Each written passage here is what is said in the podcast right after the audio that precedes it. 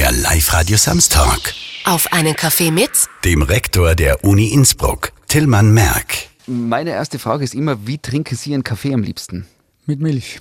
Kaffee mit Milch. Also ein kleiner Brauner. Ähm, Tillmann Merck. Wenn man den Namen hört, könnte man meinen, okay, woher kommt der Mann? Sie sind geboren in Seefeld im Jahr 44, mitten im Krieg und sind Innsbrucker. Der Familienname Merck kommt aus Vorarlberg, also mein Großvater ist Vorarlberger und ich selber bin aber Innsbrucker und damals in Seefeld geboren, weil eben Innsbruck zu 1944 eine gefährliche Stadt war. Die haben damals die ersten Luftangriffe gestartet und äh, insofern wurde damals die Geburtsstation ins Waldhotel nach Seefeld verlegt und wir haben gerade vor einigen Jahren ein Treffen der damals in Seefeld Geborenen gehabt.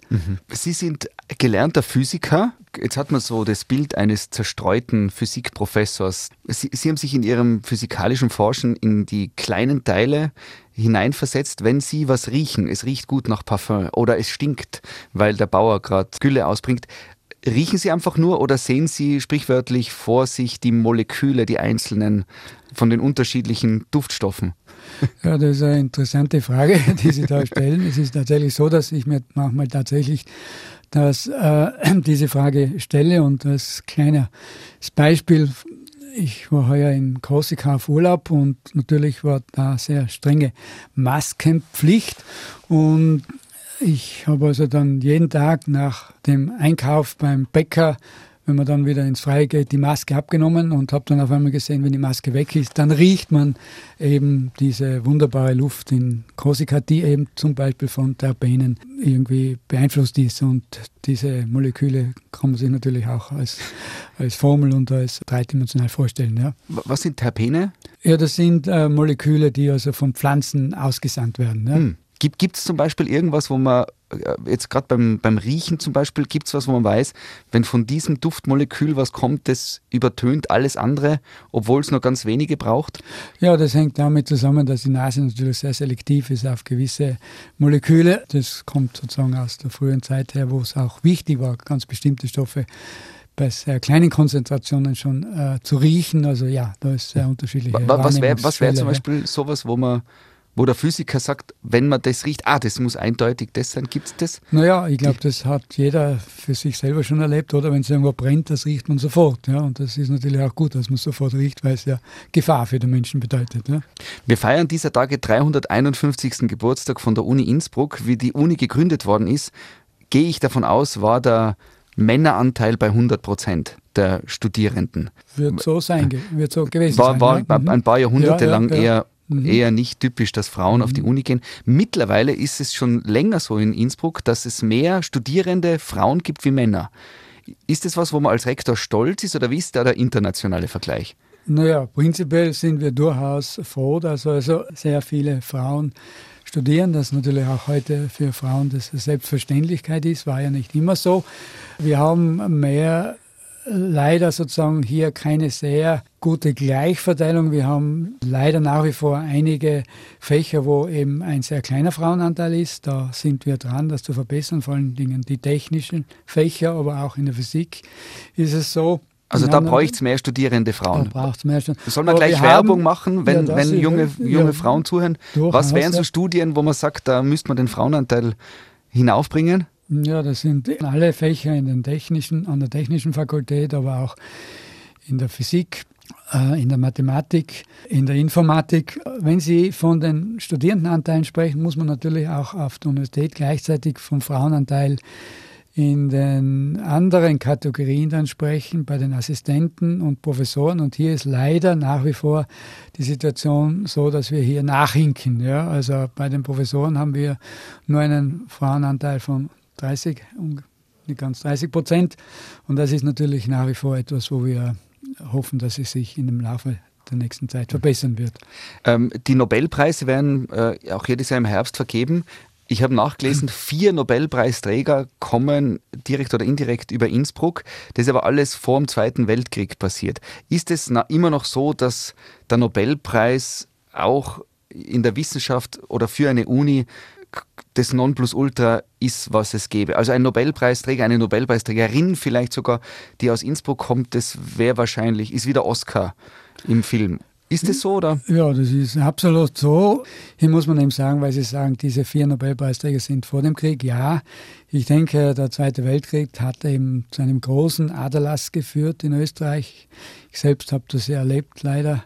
Äh, nach dem Krieg war Österreich zerstört, physisch. Also es waren ja nur mehr Ruinen gewissermaßen, aber auch wirtschaftlich und eben auch was äh, die Wissenschaft äh, betroffen hat. Ich selbst habe das äh, auch insofern kennengelernt, als wie ich nach meinem äh, Doktorat nach Amerika gegangen bin für zwei Jahre, habe ich dann festgestellt, dass dort sehr viele Emigranten waren und es ist also so gewesen, dass also die besten Wissenschaftler nach dem Krieg entweder tot waren oder eben ausgewandert äh, sind. Also wir hatten hier letztlich äh, eine Generation lang einen Wiederaufbau zu leisten und wir sind heute vielleicht dort äh, international gesehen, wo wir vor dem Krieg waren. Und es ist durchaus so, dass wir ja mehrere Kandidaten haben, wo man immer wieder davon spricht, dass sie den Nobelpreis bekommen könnten. Einer davon ist ja Peter Zoll, ein anderer Rainer Blatt, ja, wie es allgemein bekannt ist, ja, sich hier äh, mit der Entwicklung des Quantencomputers hervorgetan haben und den mitentwickelt haben. Also ja, Nobelpreis ist schon nach wie vor ein, ein, ein schönes Signal von außen, aber es gibt ja auch unter Anführungszeichen österreichische Nobelpreise wie den Wittgenstein-Preis und andere Preise. Und hier sind wir also nur seit Innsbruck durchaus also mit dabei. Mhm. Wir hatten ja vor ein paar Jahren äh, den Kollegen Negal, der den Wittgenstein-Preis bekommen hat. Also hier gibt es durchaus also entsprechende Anerkennung. Mhm.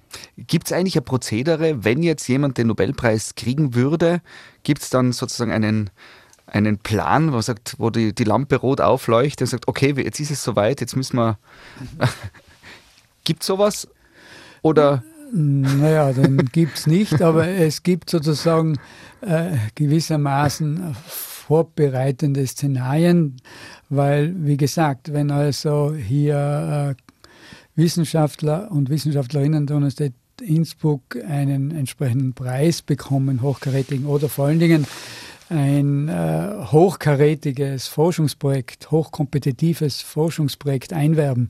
Es gibt ja da die Königsklasse in Europa, diese sogenannten ERC-Grants. Dann haben wir also das Prozedere, dass diese Kollegen beim Rektor eingeladen werden und man darüber spricht, wie man dieses, diesen Bereich entsprechend stärken kann. Und ich würde mir vorstellen, das würde dann bei Nobelpreis natürlich in vermehrtem Maße passieren. Mhm. Es gibt Situationen, jetzt mit Corona ist es auch ein bisschen verändert, aber da müssen Sie sich ich weiß nicht, ob das Wort jetzt passt, aber sie müssen sich verkleiden gewissermaßen. Es gibt eine traditionelle Kleidung. Wie, wie nennt man das eigentlich? Wenn's Talar. Mit den Talar. Talar und Amtskette. Amtskette, also es schaut äh, aus eben wie aus alten Zeiten. Wie, wie alt ist diese Tradition, dass der Rektor bei bestimmten Ehrungen sich in diese Talarkluft wirft? Ja, diese Tradition kommt aus dem europäischen Mittelalter. Im europäischen Mittelalter hat ja die Kleidung gewissermaßen den Stand der Personen äh, signalisiert, obwohl es ja heute auch noch so ist, dass Kleidung etwas verrät über die Personen. Aber damals war das also noch äh, strikter und äh, dieser Talar hat natürlich signalisiert, dass die Universität äh, unabhängig war von der weltlichen und kirchlichen Jurisdiktion. Und die Universität war die einzige Institution, die eben diese begehrten akademischen Titel verleihen konnte. Das Zepter des Rektors, das gibt es nach wie vor, das Zepter hat das also diese Möglichkeit signalisiert und wir verwenden das auch heute noch. Dieser Talar, ist der, wird der über Generationen von Rektor zu Rektor weitergegeben? Krieg, krieg, haben Sie dann eigenen bekommen oder? Ja, das wird unterschiedlich gehandhabt. Manche Rektoren lassen sich einen eigenen Talar anfertigen. Ich bin, wie schon am Anfang gesagt, komme ja aus Vorarlberg, bin also sparsam, ich habe einen bestehenden Rektor eines ehemaligen Ehrensenators übernommen. Und, und der Zepter, der Rektorszepter, der ja eine gewisse Macht hat, ist er im, mhm. im Safe, ist er im Tresor? Ja, der ist im Salon des Rektors in einem Schrank versperrt. De facto gibt es fünf Zepter, eines des Rektors und vier von den ursprünglichen vier Fakultäten und die werden auch jeweils verwendet bei den Sponsionen mhm. und Promotionen. Sind die auch wertvoll? Sind da Edelsteine drauf oder sind ja, die aus Ja, die sind schon eher wertvoll, aber ich denke, es ist also nicht der, der Wert der Edelsteine und des, des Edelmetalls, sondern es ist natürlich diese Tradition. Ja. Zur Uni Innsbruck gehören ja die unterschiedlichsten Fakultäten. Wenn man jetzt durch Innsbruck fährt, weiß man, da ist die SOVI, dann gibt es äh, in der anderen Ecke von Innsbruck die Geiwe, es gibt die Technik. Es gibt aber auch noch so Zusatzhäuser und Orte, wo man gar nicht unbedingt weiß, da kommt zum Beispiel der Botanische Garten dazu, der gehört ja auch zur Uni Innsbruck. Es gibt unterschiedliche Forschungseinrichtungen. Haben Sie als Rektor so Momente, wo Sie dann irgendwo beruflich zu tun haben und sich denken, was das gehört auch noch zu uns, das wird auch noch bei uns beforscht, erledigt, getan? Naja, das ist eine interessante Frage. Ich beantworte sie mal so am Anfang. Ich bin einerseits Rektor geworden, weil mich interessiert hat, diese Universität weiter zu befördern. Andererseits hat es mich auch interessiert, einen Blick über den Tellerrand zu werfen aus der sozusagen dem Mikrokosmos der Molekülphysik, der kleinen Teilchen auch sozusagen äh, die Gesamtheit der Wissenschaft betrachten zu können. Also alle äh, Fächer, mit allen Fächern sich zu beschäftigen, zumindest von der Organisation her.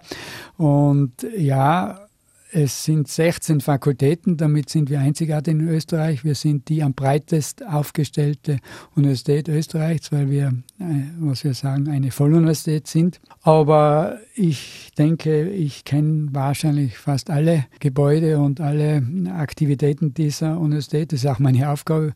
Letztlich sind es 70 Gebäude, in denen die Universität Innsbruck 70. verteilt äh, über Innsbruck, aber auch über Tirol und noch weiter. Sie haben den Botanischen Garten erwähnt, aber wir haben ja auch das Kongress- und Forschungszentrum in Obergurgel. Wir haben ein Forschungszentrum am Mondsee.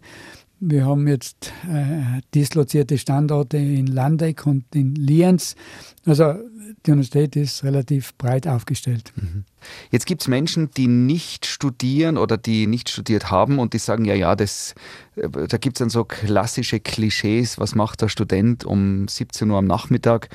Er steht langsam auf und schaut noch, äh, welches Geschäft offen hat. Also dieses Bild vom Studenten, der halt studiert und von den Eltern finanziert wird. Jetzt passieren aber auf der Uni Dinge, wissenschaftliche Arbeiten, die weitreichende Folgen haben für das gesellschaftliche Leben. Äh, äh, Sie als Rektor, wenn Sie erzählen wollen, was die Uni Innsbruck alles macht, dass man ein Bild bekommt, was passiert für die Allgemeinbevölkerung zum Beispiel aus der Uni Innsbruck heraus in weiterer Folge? Ich glaube, diese Universität ist extrem wichtig äh, für Innsbruck, für Tirol und für Österreich. Es entstehen hier einerseits sehr, sehr viele neue Forschungsergebnisse, Erkenntnisse. Insgesamt sind es 1500 Top-Publikationen. Insgesamt sind es 4000 Publikationen, aber hinter jeder dieser 1500 Top-Publikationen stehen jahrelange Forschungsarbeiten und das sind dann wichtige Erkenntnisse, die eben entsprechend auch publiziert werden und dann angewendet werden. Ich habe davor schon eine erwähnt, aber das Wichtigste ist natürlich, dass wir jedes Jahr 4000 bestausgebildete Absolventinnen entlassen in entsprechende Tätigkeit dann in der Gesellschaft und Wirtschaft. Ja. Also das muss man sich ja vorstellen. 4000 bestausgebildete Personen, die also dann hier äh, für, den, äh, für die nächsten Jahre dann entsprechend die Gesellschaft unterstützen. Wie viele Studierende gibt es aktuell? Ja, 28.000 Studierende. 28. Wo, wobei ich schon dazu sagen muss, wir sind ja eine offene Universität und das ist ja sozusagen der große, das große Atu der österreichischen Universitäten, dass wir keine Numerus Clausus haben. Bei uns kann jeder studieren, jeder inskribieren mit entsprechenden Voraussetzungen. Aber es sind von diesen 28.000 Studierenden sind ungefähr 20.000, die also wirklich sozusagen hier das als Beruf ergreifen und entsprechend als einen Abschluss anstreben. Aber mhm. wir haben sehr viele, die eben hineinschnuppern oder eben das als Hobby betreiben. Ja, und das ist auch gut so. Aber über 20.000 Studierende, über 5.000 Mitarbeiter, also das ist schon auch eine Verantwortung, oder? Ja, natürlich ist eine große Verantwortung äh, und es ist auch äh, ganz ein erheblicher Einfluss, den die Universität auf die Stadt natürlich damit hat, weil wenn man sich überlegt, dass jeder von diesen 35.000 Personen hat ja noch einen Partner, eine Partnerin, dann sind wir bei 70.000. Also Innsbruck ist eben in Wirklichkeit eine Universitätsstadt und das macht es natürlich auch aus. Jetzt gibt es Menschen, die sagen, ja, aber die ganzen Studierenden nehmen uns die Wohnung weg, dann kommen sie eh zum Großteil noch aus dem Ausland. Gibt es äh, Untersuchungen über die Wertschöpfung? Weil auch jeder Absolvent der Uni Innsbruck kommt ja wahrscheinlich in irgendeiner Form irgendwann wieder zurück nach Innsbruck und wenn nur auf Urlaub bei der Zehnjahresfeier. Ja, und viele sind natürlich hier dann tätig ja, und, und, und äh, sind natürlich hier ein wirtschaftlicher Faktor während ihres Studiums. Und äh, wir haben tatsächlich eine solche Studie gemacht. Man kann davon ausgehen, dass die Universität jedes Jahr hier bis zu einer Milliarde umsetzt. Ja, also es ist ein wesentlicher wirtschaftlicher Faktor, aber es ist natürlich auch ein kultureller Faktor und ein intellektueller Faktor. Am Ende des Tages ist es ja so, dass die Studierenden nicht jemanden die Wohnung wegnehmen, sondern sie mieten ja sozusagen die Wohnungen. Also es ist tatsächlich ein großer wirtschaftlicher Faktor. Jetzt sind Sie vom, von wissenschaftlicher Seite Physiker. Als Physiker weiß man natürlich Dinge, die der Rest der Bevölkerung nicht einmal ansatzweise nachvollziehen kann, weil sie gelernt haben, über ein analytisches Zerdenken Dinge in Formeln, in Ursache, Wirkung einzuteilen. Gibt es irgendwas, woran Sie uns normalos sozusagen erklären können, was die Physik bedeutet? In einem mhm. Satz. Geht es oder ist es zu abgespaced? Das ist extrem schwierig, aber ich kann ein praktisches Beispiel geben. Ein Physiker kann erklären, warum man also im Sommer den Keller nicht lüften soll. Ja? Weil dann die heiße sehr wassergesättigte Luft in den kalten Keller kommt und dort dann das Wasser abgibt, weil eben dadurch, dass die Luft sich abkühlt, äh, der Taupunkt sich verändert und die Luft nicht mehr so viel Wasser halten kann. Und wenn man das einmal verstanden hat, dann hat man Physik angewendet. Und man darf nicht sozusagen der Versuchung widerstehen, dass man meint, im Sommer ist es ja warm und da hm. kann ich den Keller trocken lüften. Genau, und umgekehrt im Winter wenn Sie das Gefühl haben, es ist so trocken im Zimmer, jetzt reiße ich das Fenster auf, damit es ein bisschen leicht atmbar wird. Und wenn Sie dann im Winter das Fenster aufreißen, wird es dann im Zimmer noch trockener. Noch trockener? Ja. Auch wieder verkehrt? Auch wieder verkehrt. Ja. Also lüften nur im Frühling und Herbst? ja, lüften nur kurz und vor allen Dingen jetzt ausgiebig immer als Querlüftung um uns vor Corona zu schützen. Mhm. mhm. Äh, Herr, äh, wie sagt man eigentlich zu Ihnen? Sagt man Herr Rektor oder Herr Professor oder wie, wie, wie, wie ist das eigentlich? Ja, da gibt es die verschiedensten Möglichkeiten. In Deutschland sagt man sowieso dann nur Herr Merck und äh, in ganz äh, offiziellen Anlässen sagt man dann Magnifizenz. Magnifizenz. Wie viele Titel haben Sie insgesamt mit allen? Wissen Sie Ihre Titel? Ja, das sind jetzt nicht so viele. Das ist Universitätsprofessor, das ist der Dr. Phil, den ich selbst gemacht habe. Damals hat man ja, hat es keinen Baccalaureat gegeben und keinen Magister. Also da musste man entweder oder, hat man das Doktorat geschafft oder nicht. Und dann habe ich inzwischen zwei Ehrendoktorate dazu hm. bekommen im Laufe der Zeit. Jetzt, Österreich ist ein Land der Titel, da gibt es die unterschiedlichsten. Haben Sie als Rektor auch Titel kennenlernen müssen, wo Sie sich gedacht haben, das war mir auch nicht bewusst, dass es das auch noch gibt? Ja, also es gibt hier schon Titel noch vor allen Dingen unter der Beamtenschaft, aber wir sind ja sozusagen jetzt beim Kippen. Es gibt kaum mehr Beamte. Mhm. Das ist ja abgeschafft worden und, und insofern sind also auch diese Titel nicht mhm. mehr so verbreitet. Eine Möglichkeit, ohne zu studieren, zu einem Titel zu kommen, ist eine Ehren. Gibt es eine Ehrenprofessorschaft oder was, was kann die Uni vergeben aufgrund von Verdiensten? Ja, die Universität kann natürlich Ehrentitel vergeben Das machen wir jedes Jahr am großen Ehrungstag. Und hier gibt es sozusagen eine Palette von Titeln, Ehrenbürger, Ehrensenator und Ehrendoktorat zum Beispiel. Was, aber was muss man tun, damit man ohne Studium, gibt es, kann man es schaffen, ohne Studium einen Ehrentitel von der Uni Innsbruck zu bekommen? Ja, es gibt durchaus die Möglichkeit, äh, zum Beispiel, wenn Sie also die Universität sehr unterstützen würden, mhm. ich sage mal in finanzieller Natur, dann könnte es hier die Möglichkeit geben zu okay. einem Ehrentitel. Ja. Das wäre, also wenn wer unbedingt möchte, dann kann man da sogar. Ja, und es würde sowieso sinnvoll sein, die Universität Innsbruck zu unterstützen, auch ohne dass man einen Titel bekommt. Sie würden damit in die Zukunft dieses Landes investieren. Ja? Und es ist ja so, dass wir äh, schon äh, in einer Situation sind, wo wir äh, mit einer starken Konkurrenz leben müssen.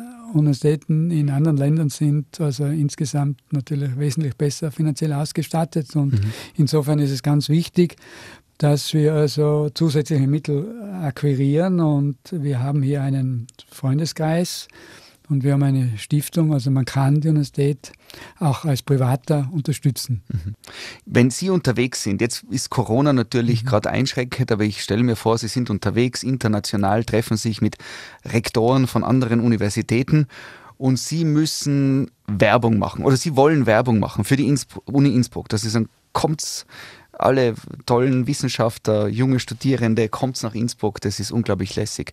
Wenn Sie das kurz, sozusagen, Sie haben eine halbe Minute Zeit, was sagen Sie dann Menschen aus dem Ausland, warum soll man nach Innsbruck kommen und studieren? Ja, Innsbruck ist ein einzigartiger Ort in mehrfacher Hinsicht. Erstens einmal gibt es also eine sehr gute Universität, die unter den besten der Welt rangiert. Aber Innsbruck hat eben auch äh, eine wunderbare Lage. Sie ist also auch eine Sportstadt, eine Kulturstadt und im schönsten Teil der Alpen gelegen. Hm. Wir haben es angesprochen, es gibt die unterschiedlichsten Häuser der Uni Innsbruck, äh, Botanischer Garten, unterschiedliche Fakultäten, auch das USI, die Sportstätte der Uni Innsbruck. Mhm. Ich habe gehört, dass Sie dort Volleyball spielen. Ja, Stimmt. das ist richtig. Einmal in der Woche am Samstag von fünf bis sieben spiele ich mit Freunden dort Volleyball, ja, und ich freue mich jede Woche darauf. Und stimmt es, dass manchmal auch dann Studierende mitspielen? Ja, ja, ja, natürlich, ja. Und wir hatten voriges Jahr im Rahmen der 350-Jahr-Feier hatten wir auch einen, äh, einen Universitätsfest, da haben wir dann auch ein kleines Volleyballturnier gehabt und da hat es sozusagen ein Turnier gegeben, Beat the Rector. Ja, man konnte also gegen den Rektor spielen. Ja. Und wie ist es ausgegangen? Naja, es hat dann schon ein paar Mannschaften mit Jüngeren gegeben, die also dann den Rektor geschlagen haben. Wie geht es Ihnen mit, mit digitalen Sitzungen? Ja, das ist ja prinzipiell nicht ganz neu, aber ich habe mich immer gewundert vor Corona, dass die Menschen auf den Mond fliegen und sonst alles Mögliche erreichen und dass bis vor Corona Telefonkonferenzen immer sehr mühsam waren, nicht gut funktioniert haben, keine hohe Qualität haben. Das hat sich in meinen Augen jetzt drastisch geändert und es ist jetzt wirklich ein Vergnügen. Es sind jetzt verschiedene Instrumente, die entwickelt wurden, die also es schon sehr, sehr angenehm machen. Trotzdem ist natürlich eine Videokonferenz anstrengender als ein mhm. normales Gespräch, eine normale Diskussion.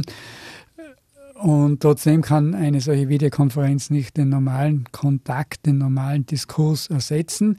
Aber ich bin davon überzeugt, dass wir also auch jetzt in Zukunft dieses Instrument vermehrt nützen werden. Ich habe das auch schon meinen Kollegen, den Mitarbeitern mitgeteilt, dass wir in Zukunft eigentlich diese Chance nützen sollten, auf gewisse Reisen zu verzichten, weil man merkt ja oft, dass manche Reisen vielleicht nicht unbedingt notwendig gewesen wären. Und hier wollen wir vermehrt in Zukunft auf mhm. Videokonferenzen setzen.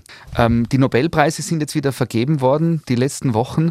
Und es gibt ja auch vier Nobelpreisträger von der Uni Innsbruck, allerdings vor dem Zweiten Weltkrieg. Und da äh, gibt es einen, wo es um Strahlung geht und das Haferle K. Genau, das ist Viktor Franz Hess, äh, der hier ähm, als Professor gewirkt hat und unter anderem eben am HVLK äh, diese Entdeckung gemacht hat, nämlich dass also kosmische Strahlung existiert und laufend aus dem Kosmos auf uns trifft. Das heißt, der nächste Winter kommt bestimmt, irgendwer wird wieder am HVLK oben stehen. Dort oben ist ein Nobelpreis mit entstanden. Genau, und dort gibt es also die Viktor Franz Hetz Hütte, wo also nach wie vor die Originalinstrumente stehen. Wir sind gerade dabei, diese Hütte zu renovieren, gemeinsam mit der Stadt Innsbruck und mit Unterstützung der Nordkettenbahn. Und wir wollen das also dann ähm, auch allen zugänglich machen und entsprechende Erklärungen dort äh, per Internet zur Verfügung stellen. Cool. Kosmische Strahlung, dass man jetzt für den Normalbürger ganz kurz das ist. Das, das sind energiereiche Teilchen und energiereiche elektromagnetische Wellen. Mhm. Was machen die mit uns? Naja, sie äh, durchdringen uns, aber sie richten äh, Schäden an, die der Körper wieder reparieren kann. Ja, wenn die kosmische Strahlung zu intensiv wäre, würden, wäre das wie bei einem radioaktiven Unfall. Und insofern ist auch zu viel Fliegen nicht gesund, weil mhm. die kosmische Strahlung natürlich durch die Atmosphäre abgeschwächt wird. Und wenn man über der Atmosphäre fliegen würde, also in zu hoher Höhe, dann ist, äh, gibt's eben, ist eben eine stärkere Intensität der kosmischen Strahlung, die, und das ist dann nicht mehr so gesund. Mhm. Das ist wie ein Sonnenbrand, aber im Inneren des Körpers. Man hört, der Physiker spricht. Herr Professor, vielen Dank für den Einblick in das Leben eines Rektors und ins Einblick, in den Einblick in, in, das, in, die, in die Uni Innsbruck und danke für das Gespräch. Bitte, gerne. Das war Auf einen Kaffee mit dem Rektor der Uni Innsbruck, Tillmann Merck. Der Live-Radio Samstag mit Sebastian Possart. Weitere Podcast-Folgen hier auf www.liveradio.tirol.